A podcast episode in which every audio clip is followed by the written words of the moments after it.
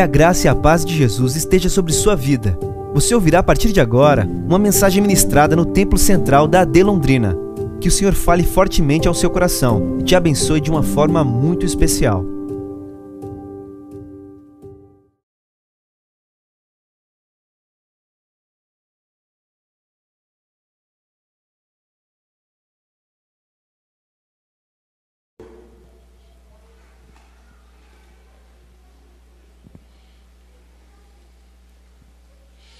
Quero ler dois versículos, o versículo 4 e o versículo 5.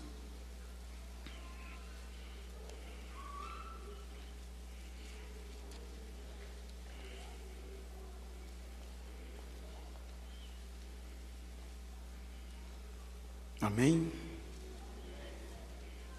O texto diz o seguinte: Coragem, Zorobabel, declara o Senhor.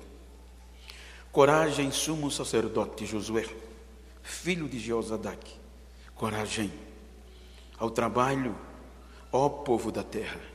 Declara o Senhor, porque eu estou com vocês. Declara o Senhor dos exércitos. Esta é a aliança que fiz com vocês quando vocês saíram do Egito. Meu espírito está entre vocês. Não tenham medo. Amém? Queiram tornar os vossos assentos.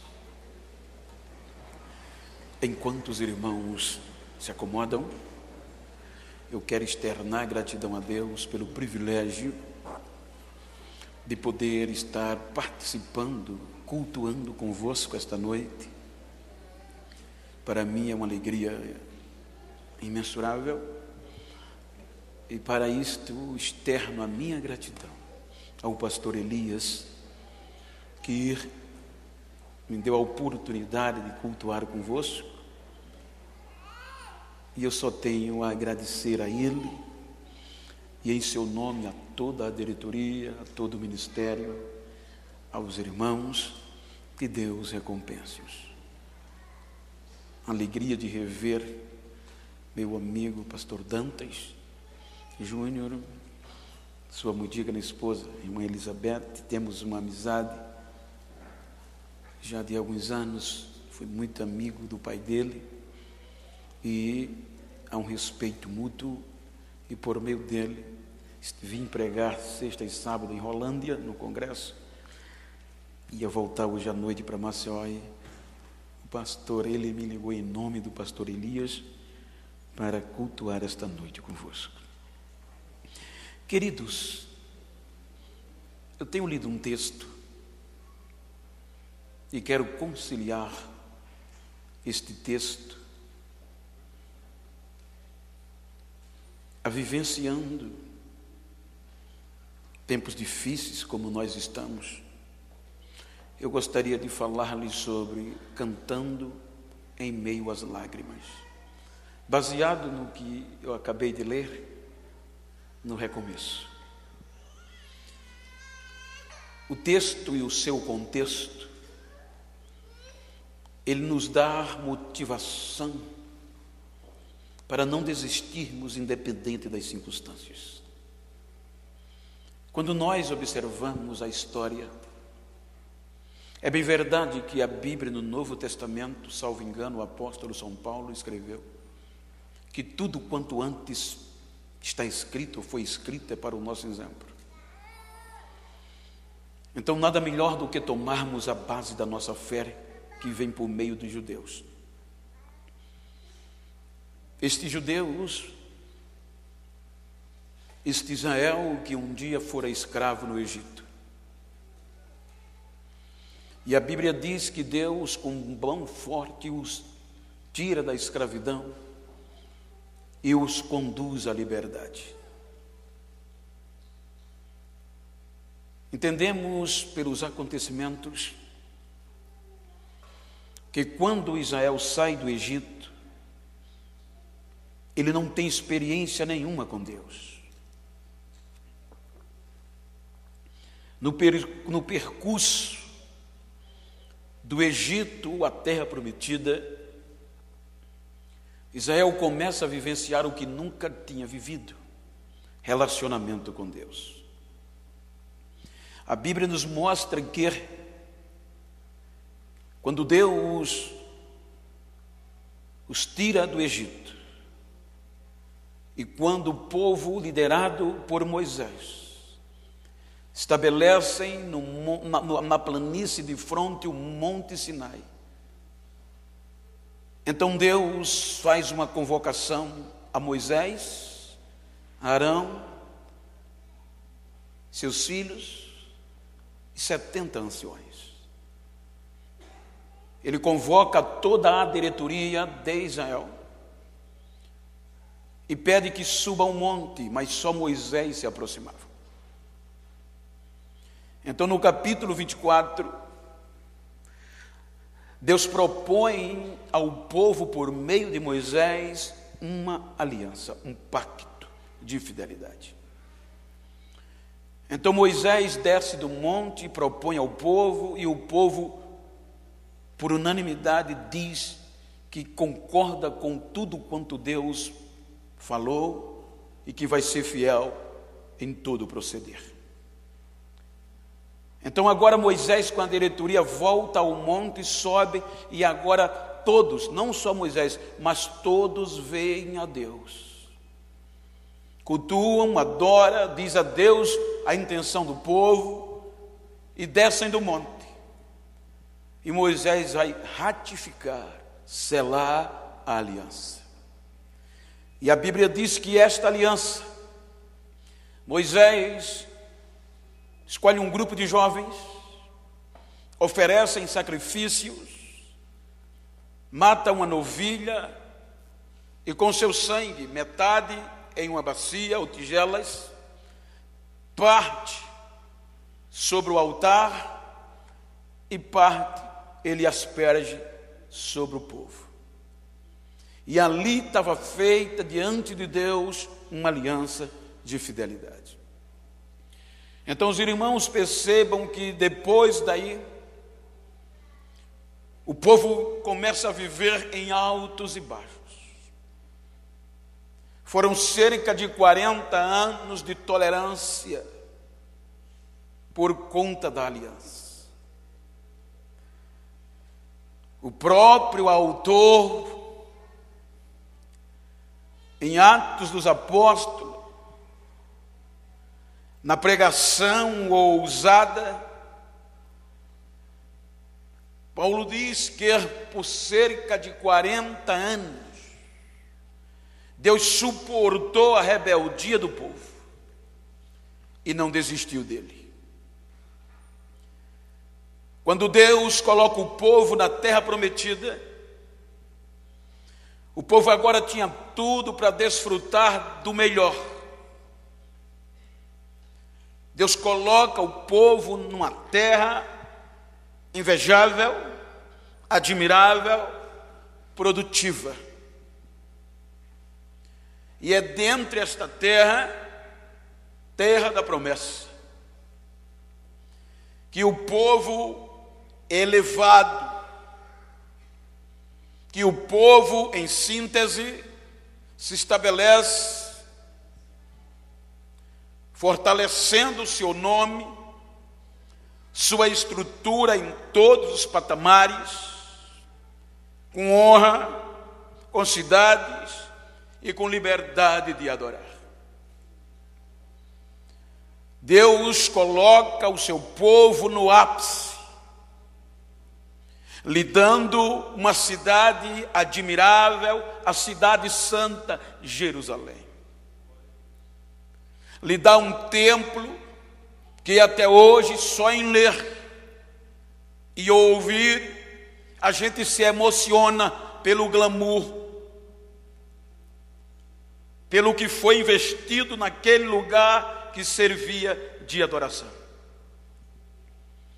para ratificar a aliança, na consagração daquele templo, Deus fala a Salomão para o seu povo. Que este povo que agora chamava-se pelo seu nome,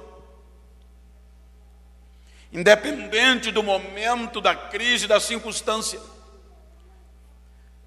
que aquele povo viesse a se humilhar, orar, buscar a sua face.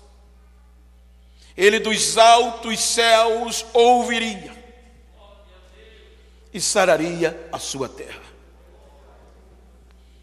Deus dá um muro de proteção, aonde toda circunvizinhança temia confrontar a Israel pela história do deserto e pela estrutura que ela tinha. Israel vai crescendo, crescendo, debaixo de uma aliança mútua de fidelidade. Mas a Bíblia nos mostra que Israel fracassou. Tendo tudo que tinha, Israel, vou usar a síntese como um todo, a luxúria,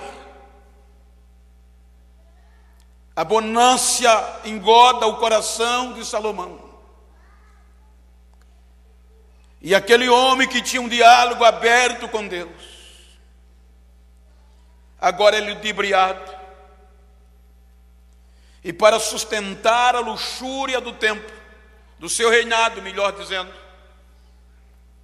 ele aumenta os impostos. Ele vai tratar o povo com dureza, aumentando os impostos, sobretudo da região do norte, que era mais propícia para a agricultura. Houve insatisfação. Salomão passa, Roboão tem a oportunidade. Deus já havia de, determinado que ia rasgar o reino. Ele primeiro diz que ia tirar, mas por amor a Davi, ele não ia tirar tudo de Salomão. Vejam que quando Roboão assume o poder, o povo que habitava na região norte através dos seus representantes, vieram a ele pedir, por favor, diminuir os impostos, porque era insuportável. O teu pai nos tratou duro demais, diminui a carga. Ele se reúne com os conselheiros, o conselho é favorável, mas ele reúne-se com os seus amigos de corte, e quando volta é com a resposta negativa para o povo. Se o meu pai tratou vocês com dureza, eu vou ser muito pior. Então a, o reino se rasga. A divisão vem, dez tribos, não aceita mais a dinastia davídica. E Jeroboão vai reinar no norte. Judá, Jerusalém, duas tribos. O interessante Jeroboão cria rixa e divisão, não deixando o povo vir adorar em Jerusalém. Estabeleceu-se que o monte Gerizim, baseado em Josué, era o monte da bênção.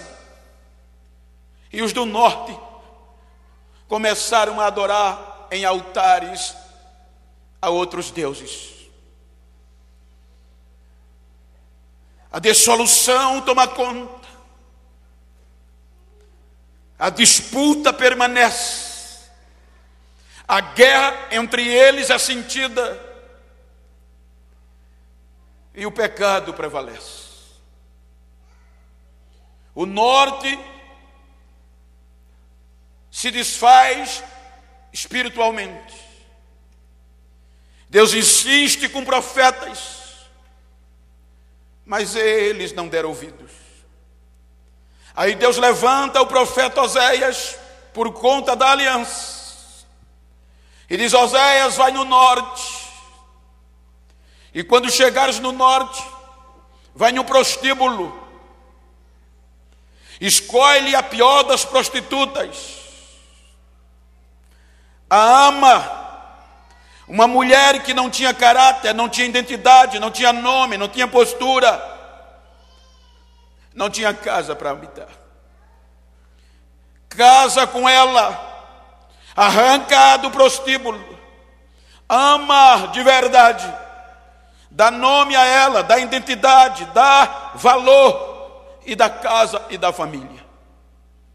Oséias vai no norte. Ser profeta não é fácil. Entra no prostíbulo, casa-se com uma mulher sem valor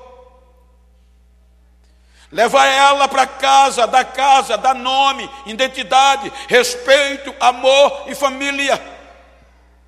Quando essa mulher estava no ápice de sendo amada, pelo marido e pelos filhos, tinha tudo que uma mulher desejava ter, ela sente saudade do prostíbulo. Larga tudo que tinha e volta a se prostituir. Aí Deus vai a Oséias e diz: Oséias, vai no prostíbulo e traz ela de volta. E a ama mais do que tu amava antes. E quando te perguntarem que loucura é essa, você vai dizer: Assim diz o Senhor, ó Israel, assim vocês fizeram comigo. Mas eu quero vocês de volta. Por conta desta aliança. Mas Israel não quis voltar. Preferiu amar a Baal do que a Deus. Aí Deus, o sul, não se emenda, porque é bom aprender com os erros dos outros, mas o sul não aprendeu. Aí também se deteriora, aí Deus chama Isaías para confortá-lo. Mas Isaías não é ouvido como deveria ser ouvido. Veja que o estado do sul, Judá, quando Isaías entra em cena, ele demonstra um caos e ele compara Jerusalém como um corpo apodrecido do planta do pé, o couro cabeludo, cheio de pus. E Isaías diz que grave, a gravidade não era a doença, era a dureza de coração. Eles não queriam ser untados com óleo, não queriam ser sarados não deram ouvidos por conta desta aliança. Feita quando o povo saiu do Egito, Deus envia Jeremias.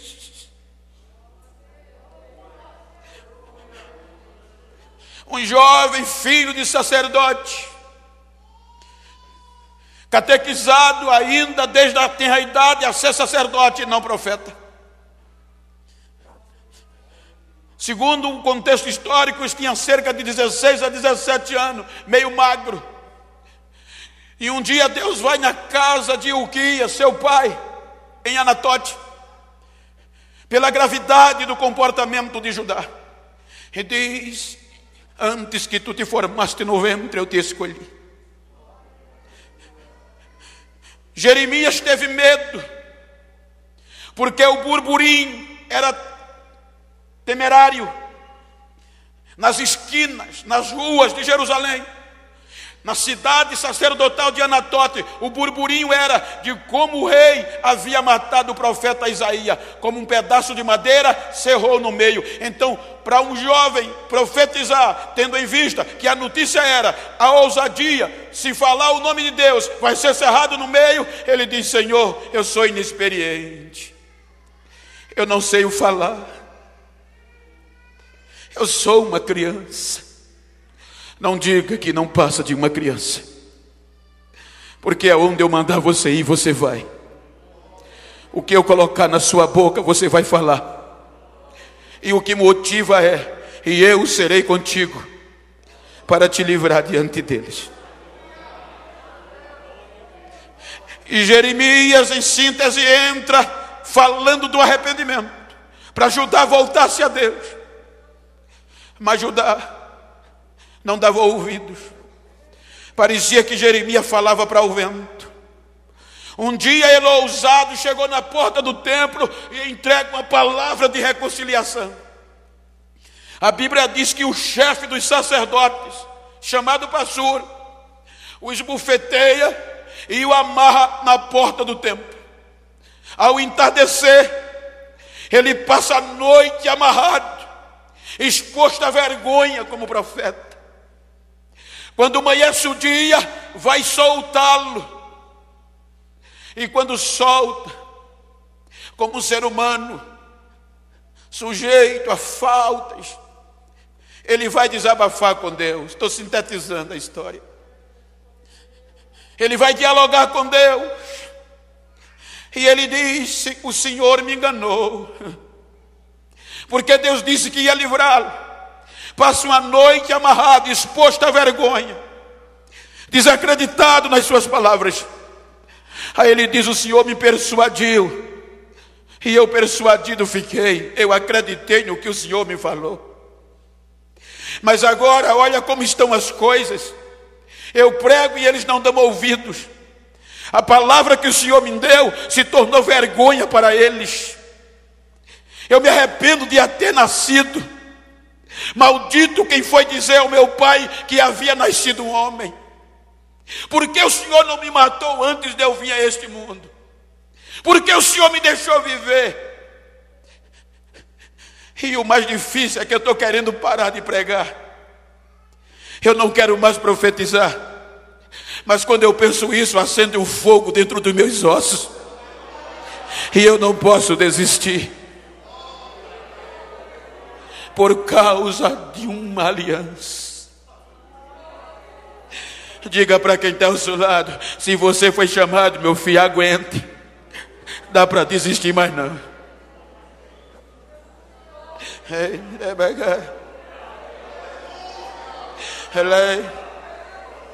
A nossa história não é composta de glamour, mas de sofrimento.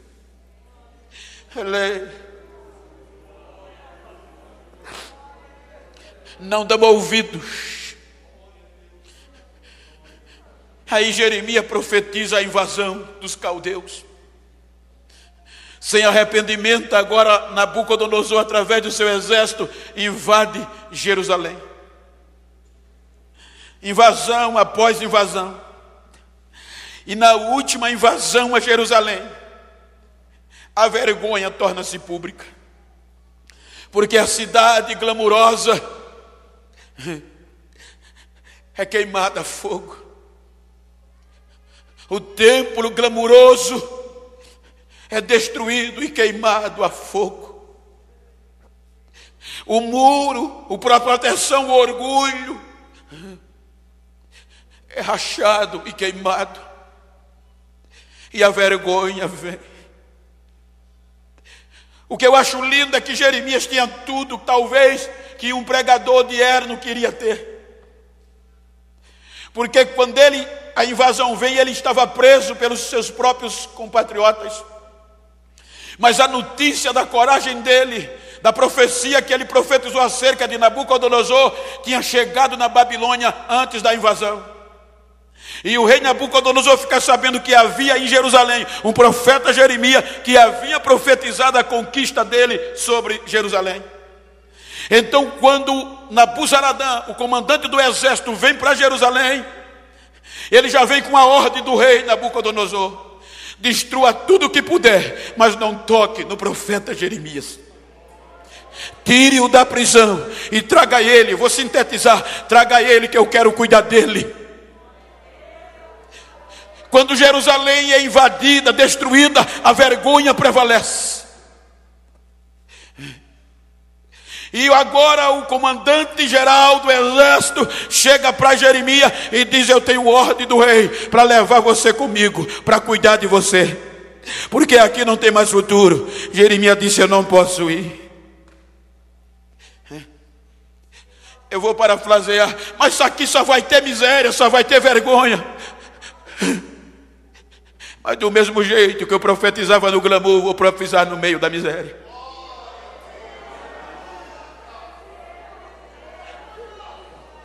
Muitas vezes hoje a gente quer glamour. Muitas vezes hoje, quando Deus nos levanta, a gente quer fama, quer mídia. E não está errado. Mas profeta que é profeta, profetiza no glamour e na miséria, na bonância e na crise. São levados como cativos, perdem a liberdade e se tornam escravos de novo. Os sacerdotes eram arrastados chorando, sendo arrastados, a vergonha tomava conta. Só ficou a miséria, o destroço e os mais pobres. A Bíblia diz que os inimigos que já tinham medo quando eles estavam no ápice, agora aplaudia o exército caldeu, dizendo: arrasa com tudo, acaba com tudo, nunca mais eles voltarão a existir.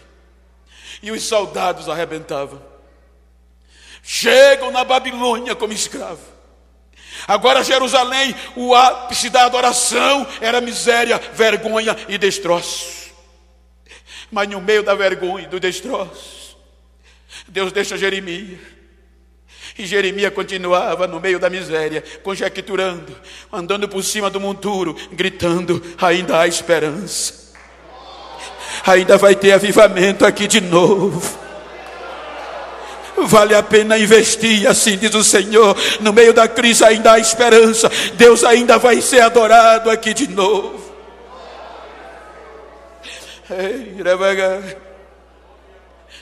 Deus pega Ezequiel, filho de sacerdote, Buzi, e joga no meio do povo por conta da aliança.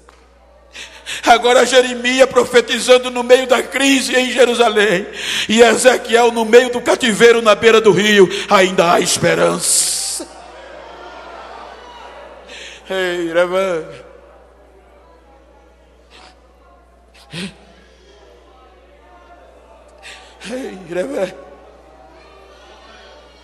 Ainda há esperança ainda vai ter louvor em meio às lágrimas. Ei, a Bíblia diz que a esperança tardia adoece, apodrece os ossos, entristece o coração. Os anos se passam e nada. Há um contexto histórico, quando eu fiz um seminário com um judeu sobre a história de Israel, isso alguns anos atrás. E eu achei lindo que enquanto os israelitas, mesmo escravos, mas por conta desta aliança, eles nutriam uma esperança de retornar, de recomeçar. A ponto que eles acreditavam que esta aliança, esta, através das palavras, ela era intrínseca na medula óssea de cada judeu. E nada podia arrancar essa esperança, porque estava no tutano do osso. Então, esse contexto histórico diz que enquanto essa esperança havia, quando morria um dos filhos dos judeus na Babilônia, eles não sepultavam. Eles jogavam em um vale, pagavam terceiros, porque eles não podiam tocar em cadáver, para levar ao vale e eram jogados ao ermo, porque eles acreditavam na crendice que durante três dias aquele morto poderia voltar à vida, e como havia esperança de recomeçar, voltar para Jerusalém, Deus não ia desampará-lo. Aí, por exemplo, morria, o pai reunia a família, e aquela pessoa que era paga para levar o cadáver, chegava no vale e jogava o cadáver. Primeiro dia, o pai estava com a família esperando que acontecesse o milagre. Quando de repente, por volta de 10 a 11 horas, eles viam o corvo pairar sobre o vale. O corvo descia, subia no abdômen do cadáver, e o pai, ninguém, um membro da família, podia enxortá-lo, porque a lei dizia que o máximo que um judeu poderia se aproximar de um cadáver era mais ou menos 50 metros. Então eles ficavam 50 metros olhando o corvo, começava, como diz o nordestino, futucar os olhos comia o globo ocular, dilacerava a massa cefálica e o cérebro era um desfeito, era desfeito. Então o pai via a massa cefálica escorrendo pelos ouvidos, pelo o, o globo ocular e não podia ir lá. Terminava seis horas o primeiro dia lá no cativeiro, mas a esperança ainda estava lá. Aí o pai olhava para a família, chegava à noite, ele dizia: Vamos embora, ainda faltam dois dias, Deus ainda vai fazer milagre. No segundo dia chegavam. Quando chegavam no segundo dia, o cadáver estava apodrecendo, sem olho, sem cérebro. Mas o pai dizia: É hoje, Por volta de 11 horas, a águia chegava. A águia rasgava o ventre do cadáver, comia, comia todos os órgãos internos, as vísceras, só deixava a cascaça. Segundo dia terminava e a situação piorando, mas ainda nutria esperança no tutano. Aí o pai olhava e dizia: Ainda tem uma noite e um dia, vai ter milagre, vai ter recomeço. Terceiro e último dia, o decisivo ele chegava. Só que na noite que eles esperavam, as hienas tinham chegado. E as hienas comia tudo que restava de putrefação. Quando ele chegava no terceiro e último dia, só tinha o esqueleto. E era justamente onde estava, no osso, no tutano, ninguém entra.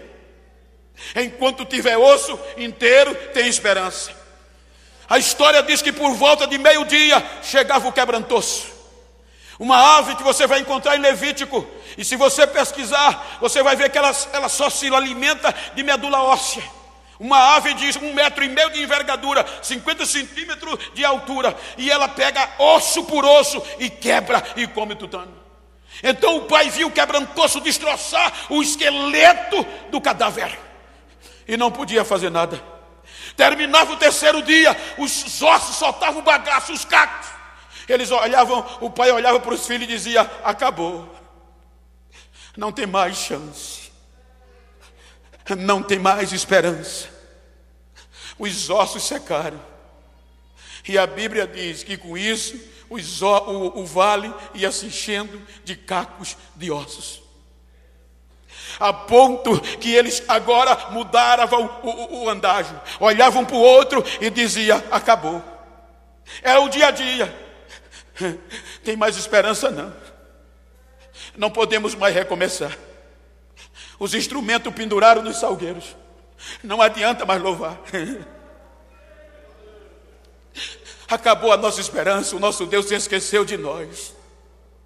Fomos sepultados, somos cortados.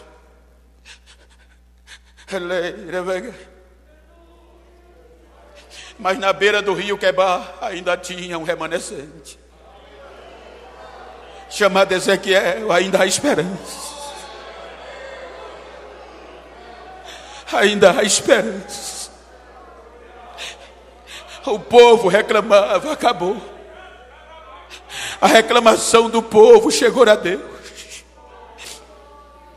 Aí o Salmo 137 diz que quase 70 anos, sem esperança, sepultados, que o andágio. Aí eles acordaram um dia diferente.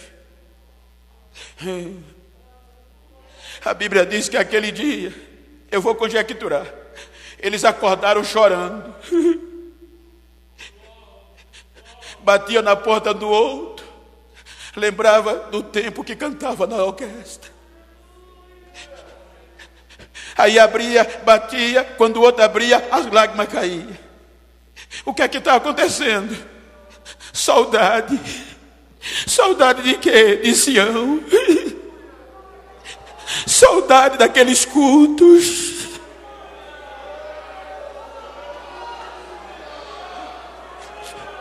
Saudade de adorar.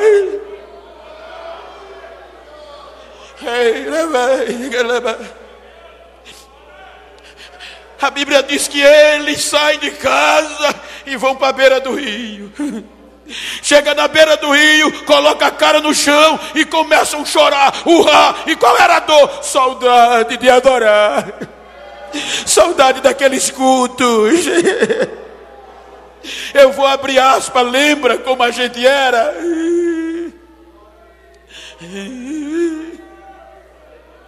Lembra que até no hino da harpa havia batismo com o Espírito Santo. Lembra que quando a gente botava o rosto na entrada da igreja, parecia uma panela de pressão. Lembra que não precisava de ninguém famoso, de popstar de estrela, para Jesus batizar nos ensaios das nossas. Dos, Jesus batiza. Lembra? Saudade de Sião.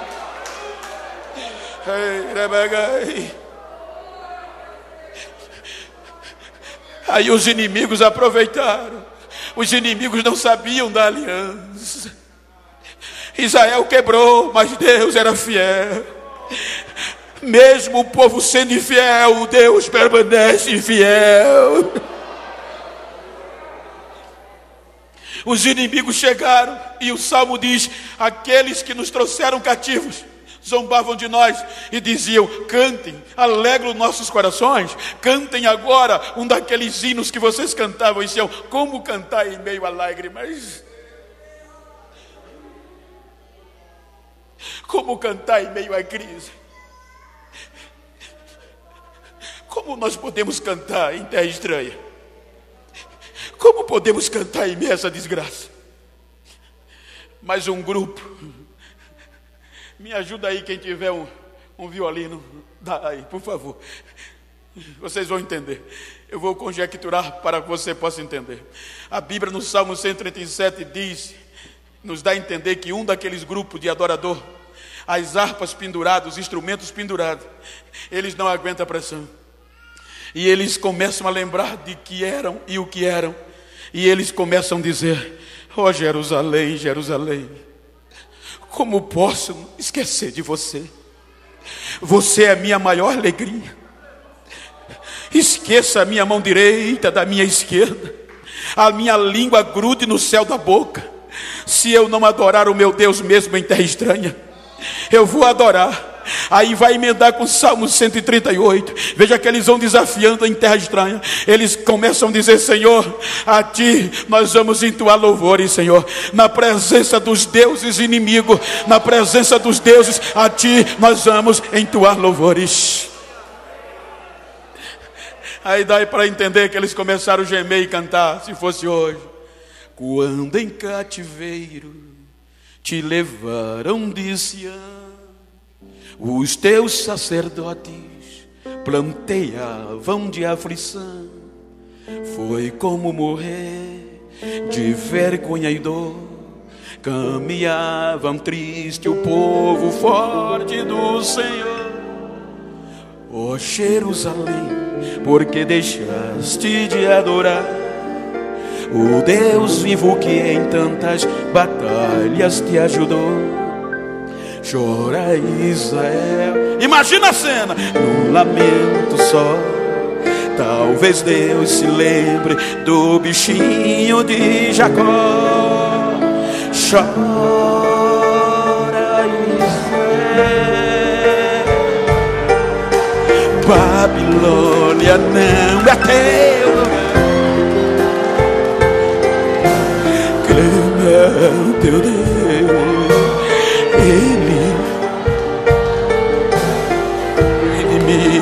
Te libertará.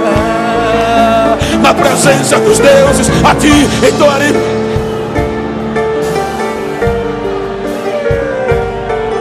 Babilônia não é lugar de quem tem aliança com Deus.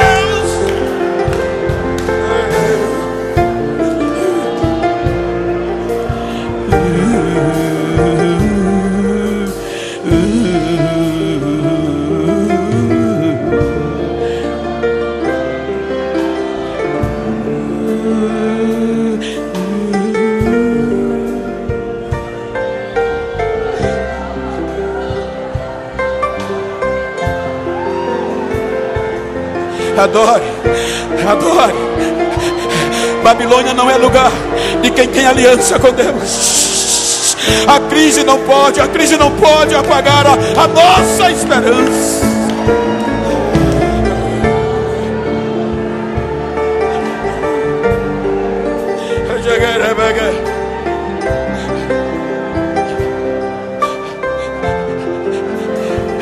Aí quando o povo se quebra, quando Israel, quando Judá se arrepende. Rebega. Aí Deus vai na beira do rio. e pega Ezequiel em visão. e leva ele aonde um sacerdote não podia ir, aonde não podia tocar em ossos. Chega no meio do vale. Deus coloca Ezequiel e a Bíblia diz que o vale estava cheio de caco de ossos. Aí Deus diz: Ezequiel, o meu povo anda dizendo que eu esqueci dele. Estão dizendo que eu os sepultei. E estão dizendo que não há mais esperança. Ezequiel, diz a eles que ainda há esperança. Se eles se acham que estão sepultados, eu vou abrir a sepultura e vou tirá-los de lá. E vou fazê-los voltar para Jerusalém para recomeçar. profetiza, Ezequiel, profetiza.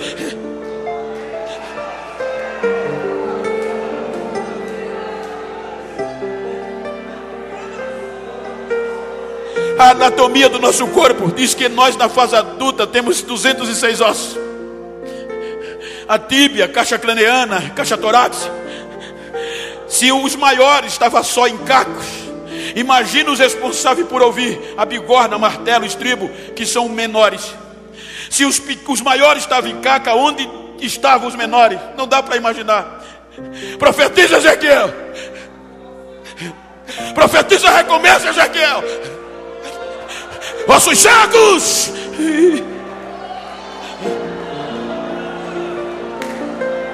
Escutem a voz do Senhor. Os pequenos ouvem e começam a gritar no vale, tíbia, caixa torácica, caixa craniana. O Senhor está dizendo que é hora de recomeçar, é hora de voltar.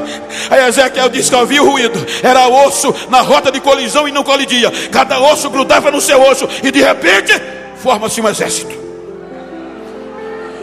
Mas Senhor, está sem vida. Deixa comigo. Diz a eles que eu vou mandar carne. Eu vou colocar tendões, nervo. Vou cobrir de pele e vou encher do meu espírito. A notícia chega, Ciro. E ele brada de uma hora para outra. Quem esperava isso? Nasceu no meu coração o desejo de levantar um templo ao Senhor Deus de Israel em Jerusalém. E quero saber quem quer voltar, quem quer recomeçar lá. Só se recomeça quando o começo deu errado. Já está dizendo recomeçar. Mas como voltar? Sem tempo? sem glamour, sem muro, só tem vergonha. Até os inimigos acreditavam que era impossível eles retornar para recomeçar. Como recomeçar em meio à desgraça, em meio à crise? E muitos se deram bem, o cativeiro não foi todo o prejuízo. Cerca de 42 mil judeus agregando os escravos, chegou a 50 mil. Diz, tem outro jeito não. Vamos recomeçar. Mas lá só tem miséria, lá não tem glamour. Mas vamos voltar. O que é que a gente tem para recomeçar? Só a vontade. Só os instrumentos para adorar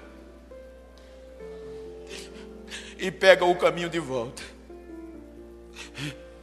Quando eles pegam o caminho de volta, a notícia eclodiu nas vizinhanças. Sabe quem está recomeçando? Sabe quem está voltando para Jerusalém? Os judeus. Não acredito. Aí os inimigos subiam a montanha, quando olhava para baixo, Israel ia voltando. Aí ele disse, queixo caído, dizia: Não dá para acreditar. Grandes coisas os inimigos tiveram que gritar isso, grandes coisas fez o Senhor com eles. Aí eles que eram um bando de adoração já compõem um hino. Quando o Senhor restaurou a nossa sorte, o Salmo 126 e nos tirou de volta, nos trouxe de volta do cativeiro. Parecia um sonho, não parecia realidade. Ficamos como quem estava sonhando. A nossa boca se encheu de riso e a nossa língua de um cântico novo. Então, entre as nações se ouvia dizer: Grandes coisas fez o Senhor a eles. É verdade, é por isso que nós estamos alegres. Chegam em Jerusalém, só miséria só desgraça. Olharam e não tiveram força para recomeçar. Esdra diz que cada um resolveu ir para a sua cidade. Sete meses. sem ninguém ter coragem de levantar um tijolo ou dar um centavo para recomeçar o templo do Senhor. Aí é nesse período que Deus, por conta da aliança, levanta Ageu. E o profeta Ageu vem reclamando. O meu povo, diz o Senhor, está dizendo que não é hora de recomeçar. Estão preocupados nas suas próprias mansões, usando areia branca, mármores especiais e formando, construindo as suas casas apaneladas, enquanto a casa de Deus está o bagulho.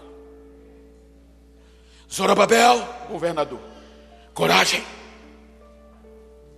Josué, sumo sacerdote, coragem.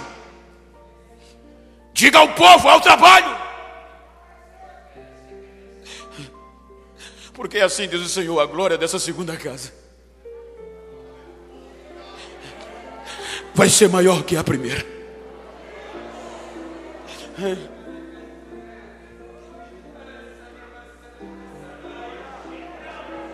Como recomeça?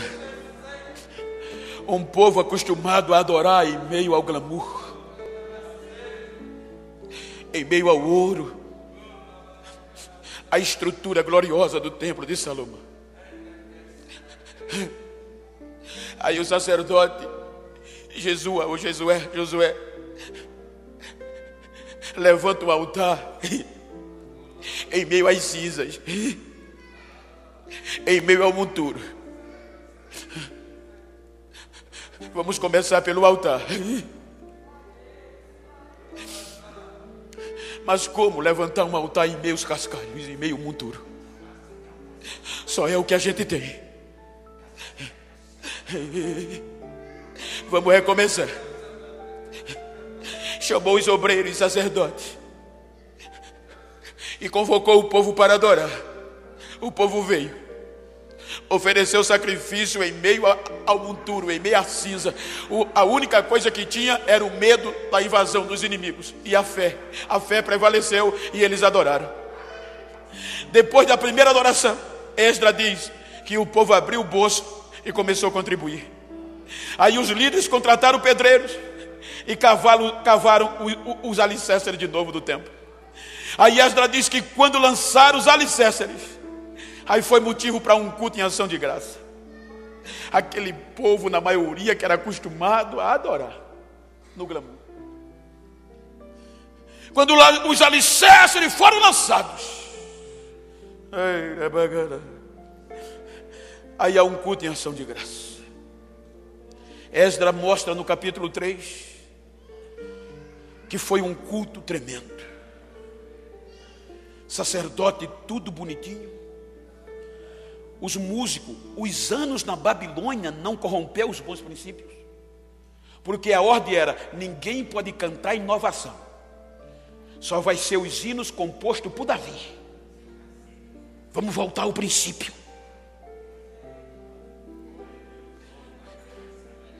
Vamos voltar ao princípio. Tudo bonitinho, mas como? Só tem cinza, só tem poeira, só tem cascalhos. Tem problema não. Aí quando chegou o dia do culto, que os alicerces estavam prontos, aí Esdra diz que os sacerdotes, aquele sacerdote que serviram ainda no templo de Salomão, os pais, os mais velhos, que tinham adorado no templo de Salomão, em ver a poeira, a bagunça, o cascalho, só os alicerces, eles choraram. A lágrima caiu, lembrando da primeira glória, diz Esdra. Enquanto ele chorava, enquanto as lágrimas de tristeza caíam, porque não parecia verdade. Esdra diz que no meio daquele povo tinha uma nova geração de remanescente. Que enquanto os mais velhos lembravam da glória passada e choravam, eles cantavam. Eles enchiam o peito e gritavam de tanta alegria só pelo fato de ter voltado que o barulho era tão grande que ninguém sabia discernir quem estava triste e quem estava alegre. O barulho chegava longe, eles cantando só por conta dos alicerces.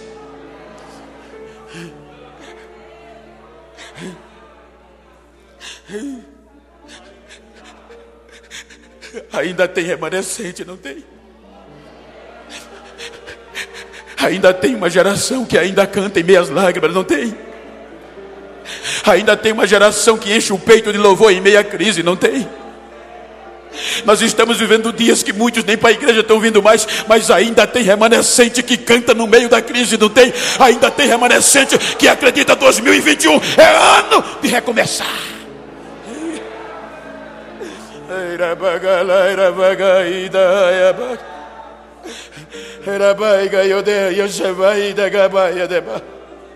Coragem. Coragem.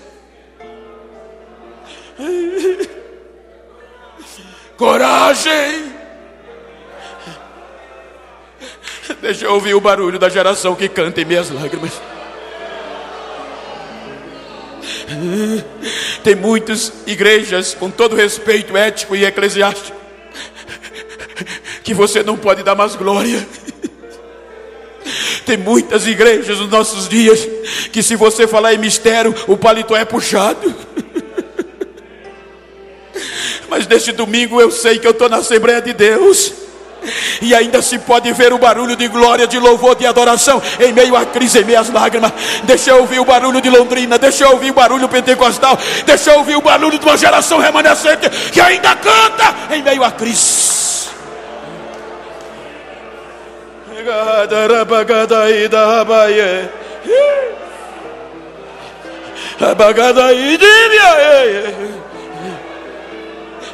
Ramabiada ya ya sheva. Ibia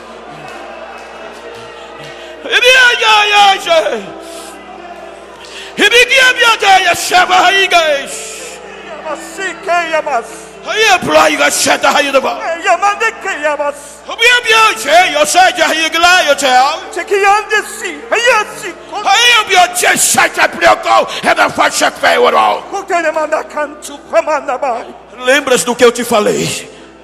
Que a minha glória ia invadir. Que eu não esqueci. Que eu sou fiel. Lembra do que eu te falei? Nestes últimos dias, eu vou sacudir esta cidade, eu vou sacudir esta região.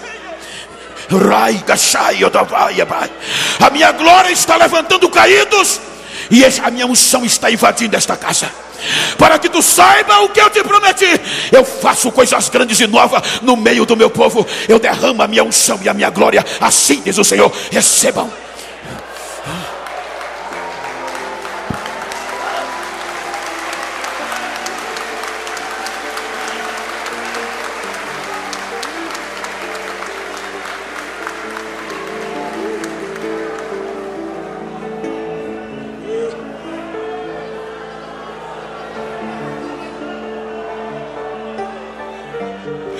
Fique de pé, por favor. Essa foi uma mensagem ministrada no Templo Central da AD Londrina. Acesse nossas redes sociais no Facebook, Instagram e YouTube e fique por dentro de tudo o que está acontecendo.